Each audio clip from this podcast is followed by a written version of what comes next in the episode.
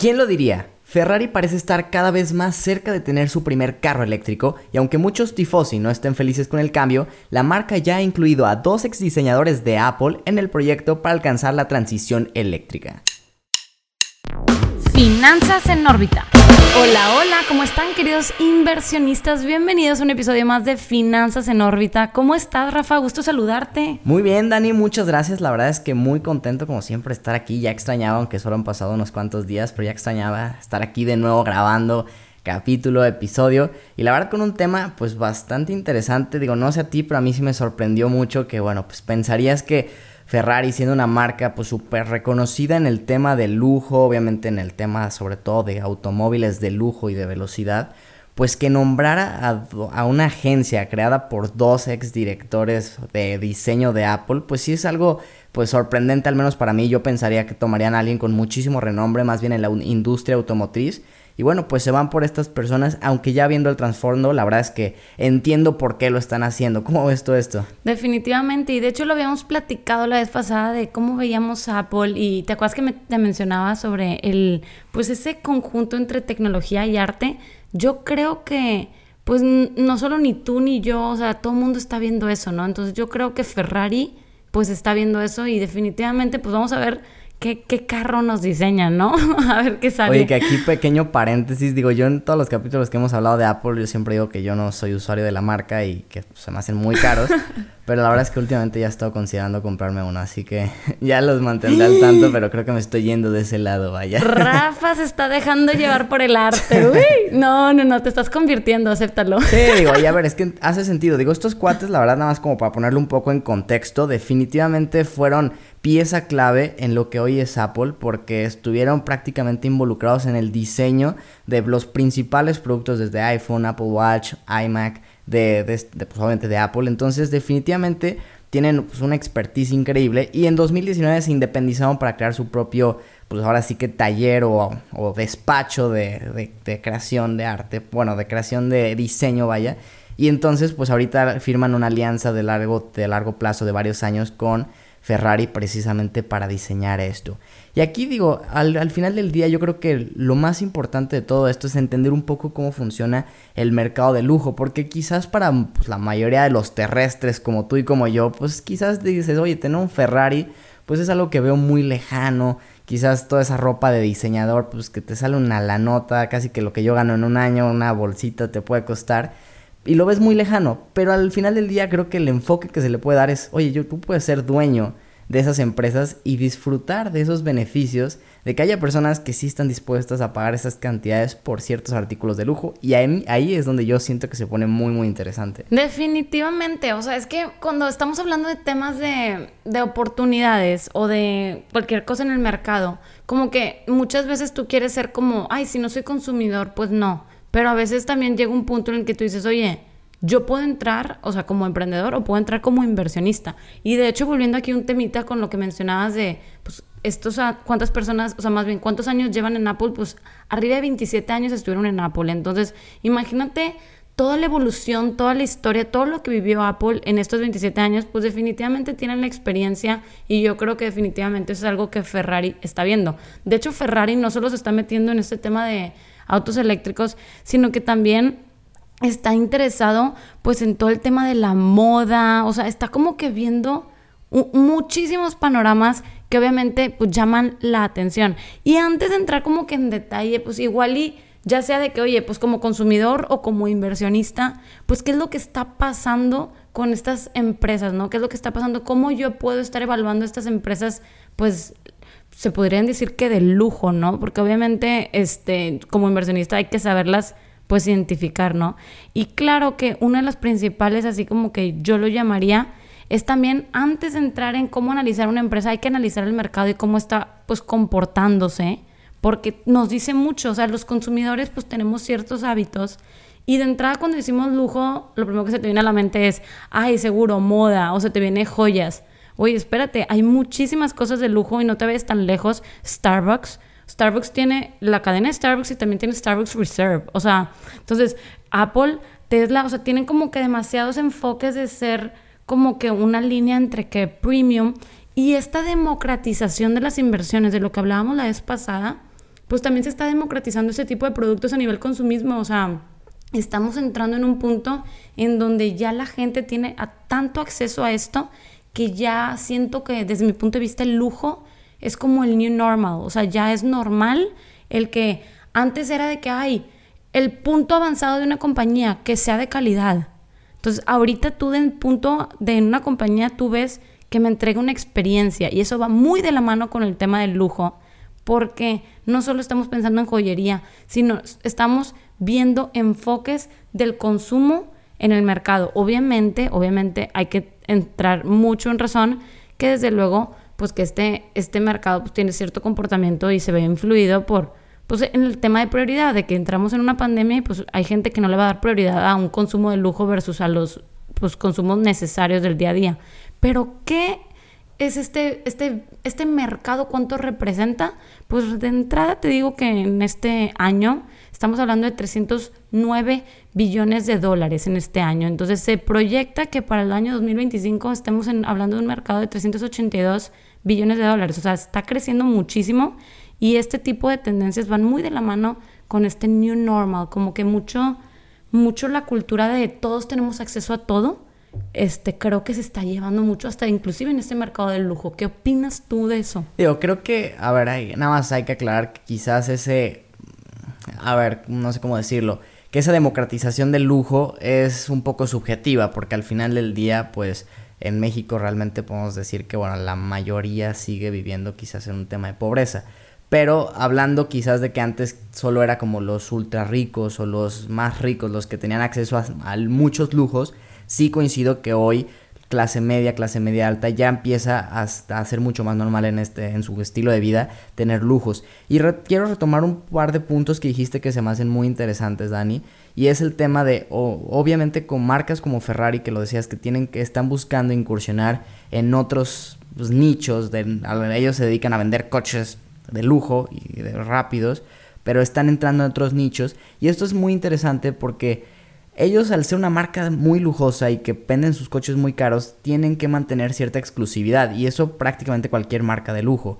No te puedes, no puedes hacer algo tan masivo porque entonces pierdes esa exclusividad y te puedes meter a competencia de precios. Pero al mismo tiempo, si buscas crecer, que todos como inversionistas tenemos que siempre preguntarnos cómo le va a hacer esta empresa para dentro de un año, tres años, cinco años, diez años, traer más ingresos pues obviamente tienen que buscar expandirse a otros mercados donde quizás puedan monetizar a una base de seguidores que no van a poder comprar quizás un Ferrari, que no van a poder comprar quizás cierta experiencia o cierto, cierto lujo, pero que sí te pueden comprar algo un poco más masificado que no le quita la exclusividad a tu producto y creo que ahí radica el que una empresa de, este sector pueda tener mucho éxito. El segundo punto que, que mencionas como el tema del Starbucks o de Apple, que al final del día son productos de lujo, eso también se me hace muy interesante. Cuando encuentras una compañía como Starbucks que puede tener ese plus de decir yo te vendo el café en el precio que yo quiero y yo soy el que marco los precios y que al final del día lo puedo vender masivamente, a mí se me hace algo súper bueno. Obviamente estamos hablando de que pues un café, por más que sea una locura pagar 50, 70 pesos por un café, ya está normalizado. Y a ellos les cuesta una Y es muchísimo más accesible. Es muchísimo, más, accesible, pero como tú bien dices, al final sigue siendo un lujo, porque realmente no tendrías por qué pagar tanto por un café. A mí eso, desde el punto de vista como inversionista, se me hace un modelo de negocios muy atractivo. Entonces creo que por ahí va cuando analizamos este tipo de empresas. O sea, tienes que realmente ver, una, que puedan seguir vendiendo más, que haya formas en las que puedan monetizar más a su base fiel de clientes o o a sus seguidores y dos, que realmente puedan también tener esta parte de, de, no verse en una guerra de precios contra otras marcas. No, y también me gustaría aquí recalcar una cosa muy importante. O sea, nadie te está diciendo que te compres un Ferrari, pero lo puedes rentar. O sea, te estoy hablando que, por ejemplo, yo tengo amigos que se fueron de viaje y me dijeron, de que cómo te fue súper padre, nos fuimos de que de tal lugar a tal lugar rentamos un Ferrari y yo de que, ah, casual, o sea, ¿por qué? Pues para pasarla bien. Entonces tú dices, bueno, pues tal vez no me alcanza a comprar un Ferrari, pero sí lo puedo rentar. Te estás dando un lujo. Entonces aquí de entrada, lo que, a lo que quiero llegar es que cuando tú tenías acceso a rentar un Ferrari, o sea, nunca. O sea, ahorita esta democratización se está dando en todos los sentidos, inclusive que si tú lo puedes pensar, buscas la forma y hasta lo puedes rentar o hay muchísimos tratos ahí de leasing, de que lo puedas estar pagando en renta. Ojo, no te estoy diciendo que sea bueno para tus finanzas personales, solo te estoy diciendo que se puede. Sí, es otro tema ese, este ese es otro tema que luego entramos en detalle por qué no lo hagas, pero, pero pues realmente lo que voy es que este mercado de lujo está llegando a mucho a la gente diciendo de que, oye, pues de entrada lo puedes tener. Ahora, lo importante aquí sería que como inversionista tú dijeras, bueno, si yo quiero entrar en este segmento, ¿cómo lo puedo hacer? Pues bueno, de entrada, pues de estas empresas que te estamos mencionando, pues te puedes ir directo por las acciones o también mediante ETFs, que de hecho hay un índice que está evaluando estos ETFs de pues, negocios de lujo. Entonces lo vuelve interesante de que si tal vez pues como inversionista crees en este modelo y tal, pues de entrada lo puedes hacer. Entonces, lo más, lo que lo vuelve aquí interesante es cómo estas compañías, a pesar de ser, como tú bien lo mencionabas, un tema exclusivo y como que de precio de elite, la experiencia y tal, es interesante cómo inclusive el tema modelo, o sea, de lujo, se está yendo también al tema ecológico, ¿no? Porque ya estamos hablando de un mercado consciente, de un mercado que valora todo este tema de pues integración social, beneficio social y sobre todo con el medio ambiente también. Entonces, aquí lo vuelve interesante cómo este tema de ecología está impactando en todos los sentidos, en todas las, pues en todos los niveles, ¿no? Desde nivel masivo hasta pues en el sector del lujo. Entonces, a mí, para mí eso es algo, un punto muy, muy positivo. Habrá que ver, pues, cómo, cómo le sale definitivamente. Es un súper reto, porque imagínate, si el tema de ser eléctrico trae muchos retos, inclusive temas de costos y tal, pues imagínate ahora también que sea súper de lujo. Entonces yo quiero ver, pues... Y más para una marca tan tradicional como Ferrari, ¿no? o sea, que al final del día, pues se han caracterizado hasta por el rugido de su motor, ¿no? ¿Cómo vas a sustituir eso? Entonces, esto es un tema que definitivamente va a ser un reto. Pero aquí yo creo que eh, estabas empezando a, decir de cómo analizar este tipo de empresas y yo creo que aquí sí es importante mencionar que de entrada, uno, tienes que verlo como cualquier otra acción, o sea, obviamente no, no, no porque sea una acción que una empresa que vende lujo, vas a darte tú el lujo de pagar muchísimo por esa acción, vaya, o sea, digo, al final del día tienes que entrar a niveles que hagan sentido como cualquier otra empresa. Pero yo sí destaco tres puntos que tienes que analizar en este tipo de negocios o de marcas que lo que manejan son productos o servicios de lujo. El primero es que tenga una marca fuerte, una marca sólida. Eh, hablamos, por ejemplo, en este capítulo mucho de Ferrari. Tú le preguntas Ferrari y la mayoría, aunque no lo puedan comprar, saben qué es. Entonces, esa marca tan fuerte y tan leal que tienen los, sus clientes hacia la empresa es buenísimo y es importantísimo si vas a entrar a un negocio de este tipo. Punto número dos, que tengan márgenes operativos muy altos. Como no hay competencia de precios, realmente suelen tener márgenes muy buenos, brutos, pero obviamente tenemos que ver que también el negocio se opere de forma eficiente y que también esos márgenes se reflejen de forma operativa, porque al final del día no pueden vender quizás tan masivamente, pero van a compensarlo vendiendo las unidades que vendan de una forma pues, más cara, más elevada y teniendo más márgenes. Entonces mucho ojo a los márgenes en este tipo de empresas. Y tercer punto, que los productos o servicios que ofrezcan estén establecidos, o sea, que realmente no sea un tema quizás de una moda. Bueno, en el tema de ropa obviamente puede, sabemos que las modas pues van llegando, pero no es lo mismo que una empresa nueva trate de llegar a imponer moda con una marca de lujo a una marca que tiene 50, 60 años, que ya ha sido siempre tendencia y que se va a ir adaptando obviamente a las nuevas tendencias, pero que ya está establecido. Entonces, para mí serían estos tres puntos esenciales al momento de invertir en una empresa de lujo, además de todo lo que tienes que checar cuando inviertes en cualquier acción. ¿Tú qué, qué, verías como, para, como importante para invertir en este tipo de empresas, Dani? Pues definitivamente todo lo que acabas de agregar definitivamente es súper puntos a considerar. Yo quizás agregaría el tema del crecimiento. Me gustaría resaltar que a diferencia de las empresas de crecimiento que te esperas un crecimiento increíble, pues de entrada me gustaría resaltar que en este tipo de acciones el crecimiento quizás no es el, el, indicador que debes estar viendo demasiado. O sea, es como un crecimiento quizás a un paso más estable, quizás paso seguro pero firme, no, no te esperes así como que algo súper volátil de crecimiento muy acelerado. Lo más fuerte es el tema para mí desde el punto de vista es el cuanto al tema de marca, es decir, la relación entre el deseo, el deseo del consumidor y todo el tema del precio. ¿Por qué?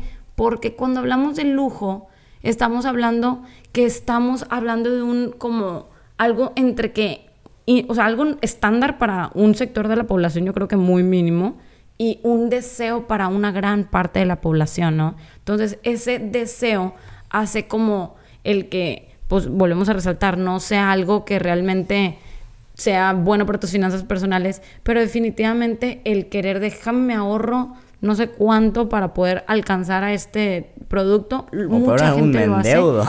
O para un mendeudo. Entonces, realmente creo que lo más importante que analizar es eso. Y obviamente salirse de la caja, no pienses en joyas, no pienses en, en fashion, o sea, hay muchísimas cosas. Y por ejemplo, un gran ejemplo es RH, que es de que una empresa de muebles, que es como un sector de todo tipo de muebles, puede encargarse en muebles de lujo.